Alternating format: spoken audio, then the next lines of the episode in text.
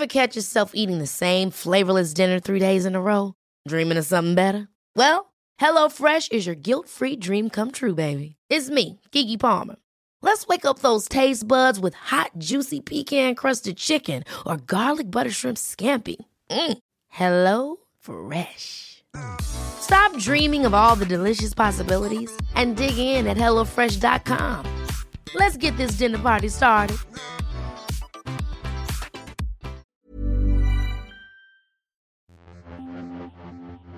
Hola amigos y amigas, bienvenidos sean todos a una edición más de la guía del fin de semana. Esta entrega está dedicada a la llamada nueva normalidad en galerías y surgió a partir de una anécdota reciente en la que me animé a salir nuevamente de casa para visitar una. Hice una cita, pasé los filtros, no me quité el cubrebocas y me dieron una visita guiada que me hizo sentir confiada y motivada, en especial porque solo éramos tres personas. Esto me hizo hacerme la pregunta de si las galerías serán un espacio idóneo para mantenernos motivados y a distancia respecto al arte.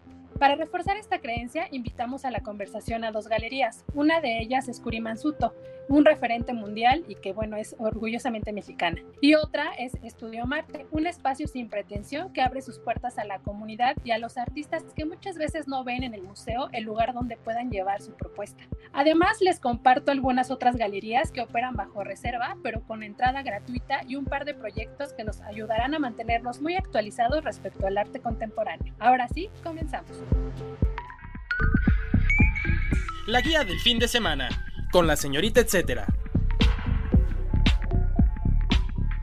Arrancamos con recomendaciones chilangas, y es que la Ciudad de México podría ser la metrópoli con más espacios expositivos de este tipo en el país. De acuerdo con el Sistema de Información Cultural, hay por lo menos 265 galerías solo aquí en la capital. Dentro de estos cientos que existen, les menciono algunas clave para conocer en la Ciudad de México. Galería de Arte Mexicano. Esta es considerada la primera en la ciudad. Fue fundada en 1935 por la promotora Inés Amor, fundamental para la vida cultural y artística del país, en especial porque este espacio abrió paso a distintos artistas nacionales más allá de los recintos gubernamentales, es decir, los museos. Las primeras exposiciones que albergó contenían obra de Diego Rivera, David Alfaro Siqueiros, Miguel Covarrubias, Rufino Tamayo, Frida Kahlo y María Izquierdo, entre otros. Actualmente se mantienen con actividades online, pero pueden checar su estatus en arroba gamgalería y en www.galeriadeartemexicano.com. La dirección es Gobernador Rafael Rebollar 43 en la colonia San Miguel Chapultepec. Pecutco. Esta galería tiene varias peculiaridades. Primero es que ni la pandemia impidió su inauguración. Su razón de ser es buscar apoyar la carrera de artistas jóvenes y emergentes. Qué mejor que abrir con las medidas adecuadas y continuar con esta difusión. El lanzamiento oficial fue en julio con dos exposiciones, una a través de una app en realidad aumentada llamada En el mundo cualquier cosa está conectada a otra por un tercero. El secreto es descubrir qué es ese tercero. Y está divertido porque puedes ver la obra de los artistas y de hecho lo puedes colocar en cualquier espacio de casa. Por cierto, todavía pueden bajar la app que está disponible para ellos. Y bueno, esta galería también abrió con una segunda muestra, pero en el espacio físico en la colonia Juárez. La muestra que pueden visitar se llama El Pantano de las Ánimas y es de Paloma Contreras. El acceso es solamente con cita y pueden hacerlo a través de www.peco.com. Bueno, se los voy a, decir muy específico. Es www.pequudco.com. Y bueno, les recomiendo hacer este tipo de experiencias porque por lo regular en la sala solo hay más de tres personas. ¿Dónde? Esta galería está ubicada en Lancaster 29 en la colonia Juárez. El recomendado. Y esta entrega, en la sección del recomendado, damos la bienvenida a Julia Villaseñor. Ella es directora de comunicación de la Galería Curimansuto, un espacio con 20 años de trayectoria ubicado en la colonia San Miguel Chapultepec, en la Ciudad de México. Propone ahora una exposición que eh, comenzó en febrero de 2020, se llama Siembra, y terminará más o menos a mediados de 2021. La propuesta de este proyecto es un espacio donde diferentes proyectos artísticos convivan en siete salas que han estado diseñadas para este proyecto, donde una y la otra se conectan a través del flujo de la gente. No tienen una duración determinada, son realmente proyectos más bien en curso de artistas que son tanto de la galería como artistas invitados. También se ha invitado a dos galerías, Salón Silicón y la Galería Agustina Ferreira.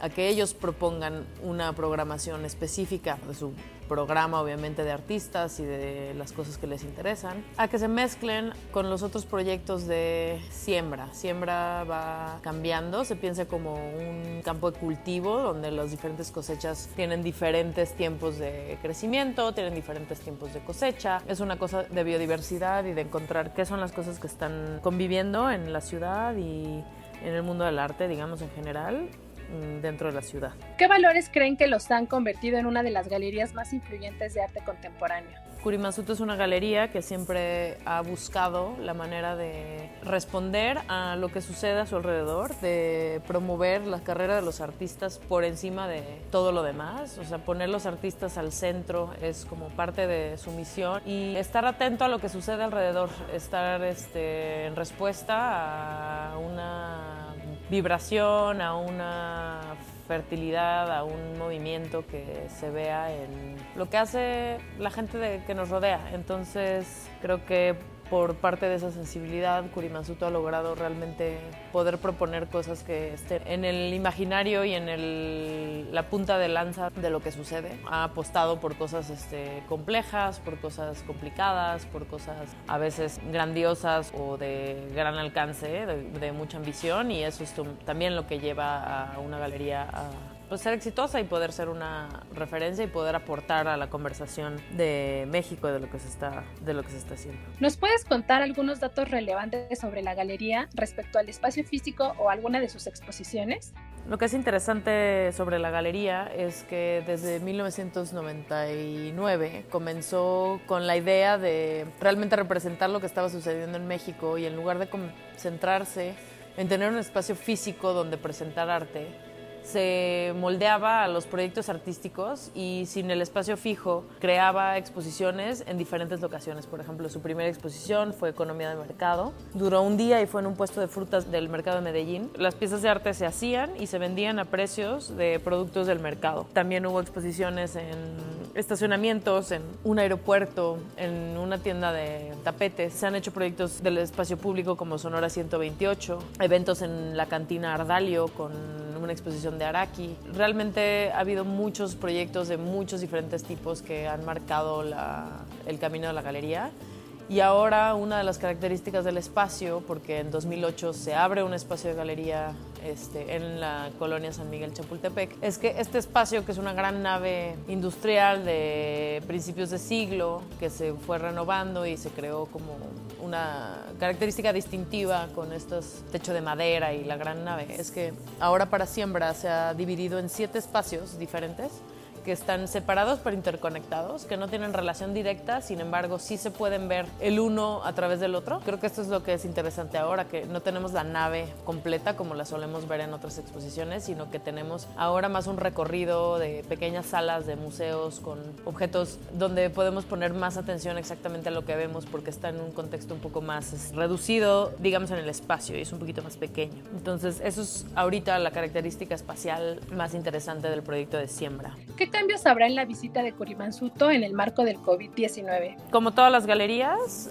y los espacios museales y culturales se han implementado lineamientos de la Secretaría de Salud para poder abrir al público con todas las medidas sanitarias. Curimansuto está respetando estos lineamientos que van dirigidos a estas instituciones que son eh, tomarse la temperatura cuando llegas, tener gel antibacterial disponible a la entrada y dentro de los espacios, espacios para lavarse las manos, pedir el uso de mascarilla obligatorio a todos los, los visitantes y también un aforo reducido de la galería al 50% y eh, mantener la sana distancia. Se le pide a la gente que haga cita para venir a visitar el espacio. No es obligatorio, pero es recomendable por la cuestión del aforo. Entonces, esas son las medidas generales y bueno, adentro ya verán todo lo demás que se implementó para que haya señalamientos, etcétera. Eso es lo que requiere el gobierno para que se pueda abrir en toda seguridad. Entonces, bueno, los invitamos a hacer su cita para hacer la visita de siembra a partir del 7 de septiembre de 2020.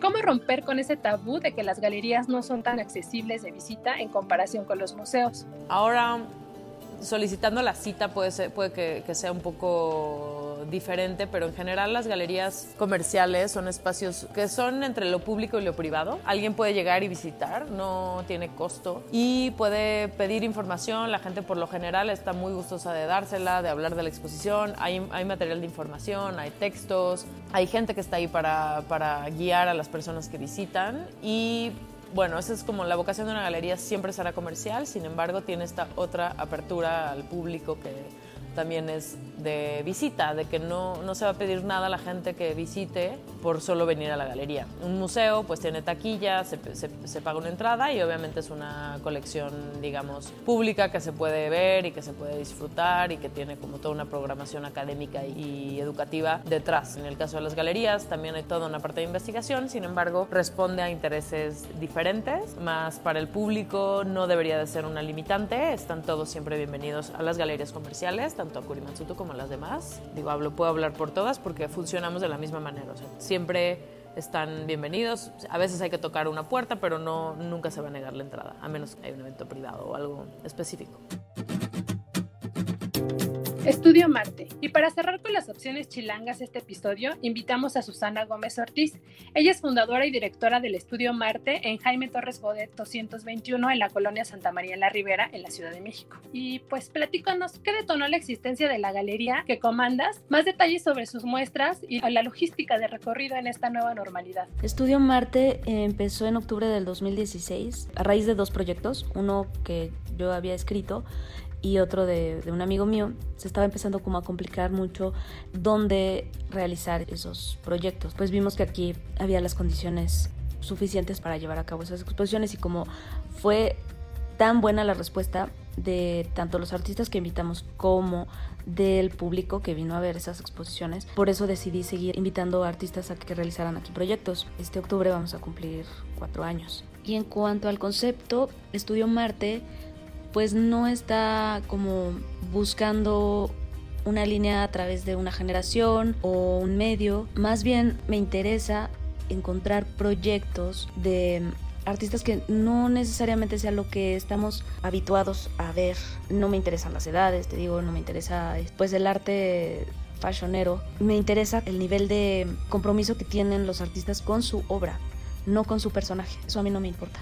Me interesa el arte y por eso Estudio Marte, o sea, sigue siendo un proyecto independiente que puede tomar sus propias decisiones. Bueno, las medidas que estamos tomando nosotros, principalmente se cancelaron las inauguraciones y todos los eventos públicos. Siempre ha funcionado Estudio Marte a partir de cita y ahora, bueno, se hace más énfasis. Deben hacer sus citas a través del mensajero de Instagram. Por cita solo pueden venir dos personas y entre cita y cita estamos como dando un espacio de 40 minutos mínimo para poder ver con tranquilidad la exposición. Ya llevamos tres exposiciones de julio para acá. Y los artistas han estado viniendo entonces, pues las personas se llevan una muy buena visita guiada, personalizada. Entonces, creo que ha funcionado muy bien. Evidentemente, a la entrada, pues está el cloro para limpiarse los zapatos, el gelecito, tienen que traer su máscara, su tapabocas. Algo muy importante es que las citas las tienen que hacer 24 horas mínimo antes de, que quieran venir, porque ahorita no hay personal para abrir, entonces tenemos que saber muy bien a qué hora y quién va a venir para que sí haya alguien que les abra, ya sea que sea el artista o pueda ser yo, no sé. Eso es muy importante. Antes de pasar con opciones en otros puntos del país, les menciono otras galerías que ya pueden visitar bajo reserva.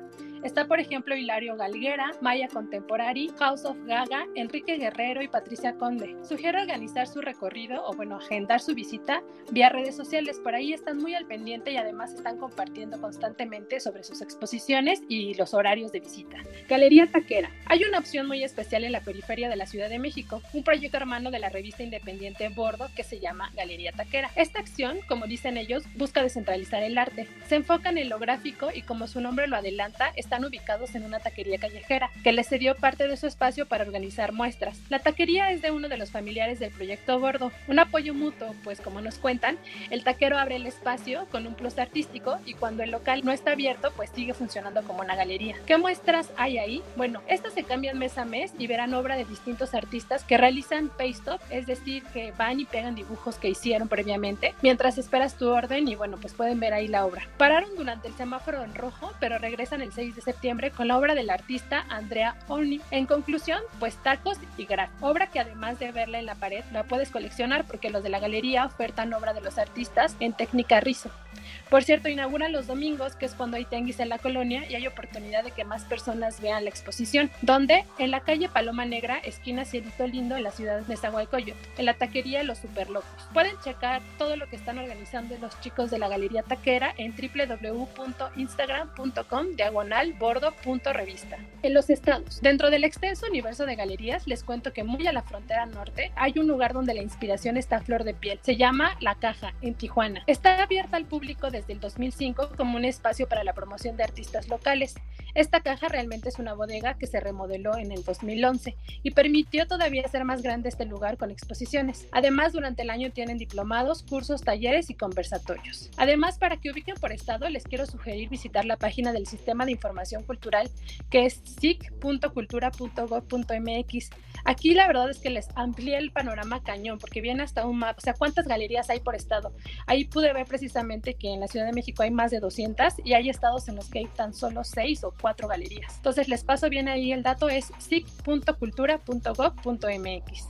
En el mundo virtual, la pandemia motivó a distintos espacios de exhibición a transformar su manera de operar.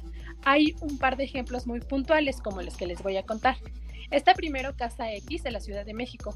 Ellos estaban ubicados en la colonia Santa María la Ribera y decidieron trasladar el espacio físico a un online en la que todos pudieran recorrer sus muestras e incluso darle zoom a las obras de distintos artistas contemporáneos. Donde para checar qué hay en esta galería, les sugiero visitar casa-x.myshopify.com. Otro proyecto es Blanco de Titanio en Cuernavaca. Se define como un espacio que divulga y promueve el desarrollo artístico, un lugar que tiene como finalidad aumentar el registro de obra para visibilizar su existencia. Esta galería lanzó su primera expo virtual durante los meses de junio y julio. Además, están en constante promoción de convocatorias para artistas morelenses y reforzar así la difusión de la que se realiza en el estado, donde en www.blancodetitanio.com. Guías online. Además, les comparto tres proyectos necesarios para conocer más artistas y a su vez espacios en los que se exponen obra. Por ejemplo, está Obras de Arte Comentadas, una plataforma que ya sea con críticas, imágenes, memes y comentarios concretos en redes sociales como Instagram, Facebook o YouTube, fungen como divulgador de arte que a mi parecer llega a un público más joven ávido de cultura. Te ponen en el radar y directo en tu feed el trabajo de artistas nacionales e internacionales con reseñas poco pretenciosas. Tienen más de 30.000 seguidores. Los encuentran así exactamente como obras de arte comentadas. La Pipa y la Fuente. Este es un programa de radio online en el que escucharán la charla con distintos artistas de arte contemporáneo. Uno de sus distintivos es que la conversación parte de una de sus piezas y de ahí se van desmenuzando una serie de elementos que nos acercan más al creador de la obra donde este programa es los martes, es quincenal y sucede de 5 a 6 de la tarde en www.radionopal.com.mx.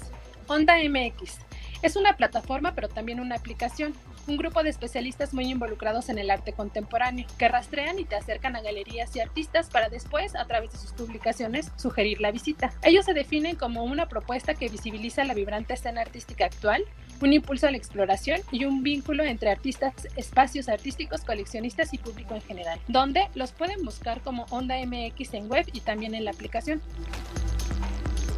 Así llegamos al final de esta entrega de la guía del fin de semana. Espero ser una buena fuente de consulta para los que se animan a consumir arte en lugares distintos a los museos. Recuerden que pueden seguir la conversación conmigo a través de mis redes sociales. Estoy como la señorita etcétera en Twitter, LinkedIn, Facebook e Instagram. Últimamente ya me he puesto a subir también a qué galerías estoy acudiendo para que también si quieren ver ahí fotos y todo, pues ya sea un detonador más de su visita a estos espacios. Eso sí, con cubrebocas y bueno, las medidas que son necesarias por el momento. Gracias por el apoyo en la producción y mejora constante de este espacio de Mitzi Hernández. Y si tienen algún comentario o sugerencias sobre este o los podcasts que se generan desde la Organización Editorial Mexicana, pueden escribirnos en nuestro Twitter que es arroba podcastom o al correo podcast Hasta la próxima. Esta es una producción de la Organización Editorial Mexicana.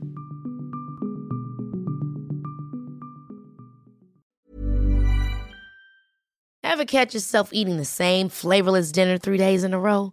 Dreaming of something better? Well, HelloFresh is your guilt-free dream come true, baby. It's me, Kiki Palmer. Let's wake up those taste buds with hot, juicy pecan crusted chicken or garlic butter shrimp scampi. Mm. Hello Fresh. Stop dreaming of all the delicious possibilities and dig in at HelloFresh.com.